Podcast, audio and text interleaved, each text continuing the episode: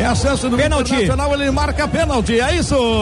É pênalti pro Inter Orestes. Maurício pela direita conseguiu fazer o giro. Caio Vidal sofre o pênalti. De costas pro gol, Caio Vidal é atropelado. Pênalti no Caio Vidal.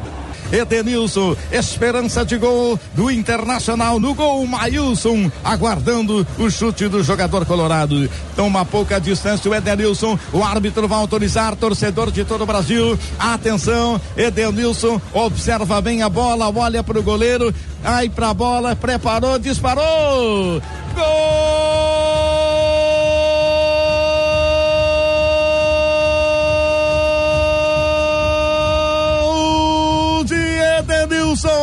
Para o Internacional. O cara bate muito bem. O cara um dia escolhe um canto, no outro dia escolhe o outro e tira o goleiro da fotografia. 18 minutos e 40 deste primeiro tempo do Gigante da Beira Rio. É o primeiro gol do Internacional no Campeonato Brasileiro e que seja o primeiro de muitos para que a galera vermelha faça a sua festa. Um para o Inter, zero para o Esporte Recife. Conta que o Brasil quer ouvi-lo no futebol da Guaíba. Bruninho Ravazoli. Edenilson correu e deu um abraço no técnico Miguel Ángel Ramírez e aproveitou para pegar algumas instruções.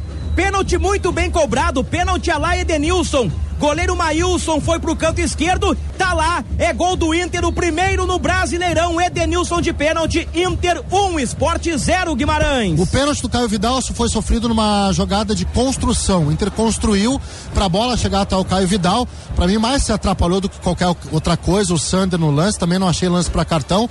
Ele foi muito atrapalhado, mas não interessa. Derrubou o Caio Vidal e o pênalti foi muito bem cobrado. Jogo de segurança do Inter até agora no Beira Rio. Pouco risco corrido uma partida em que o Inter domina amplamente ataque contra defesa e o Edenilson abre o marcador 1 a 0 no esporte.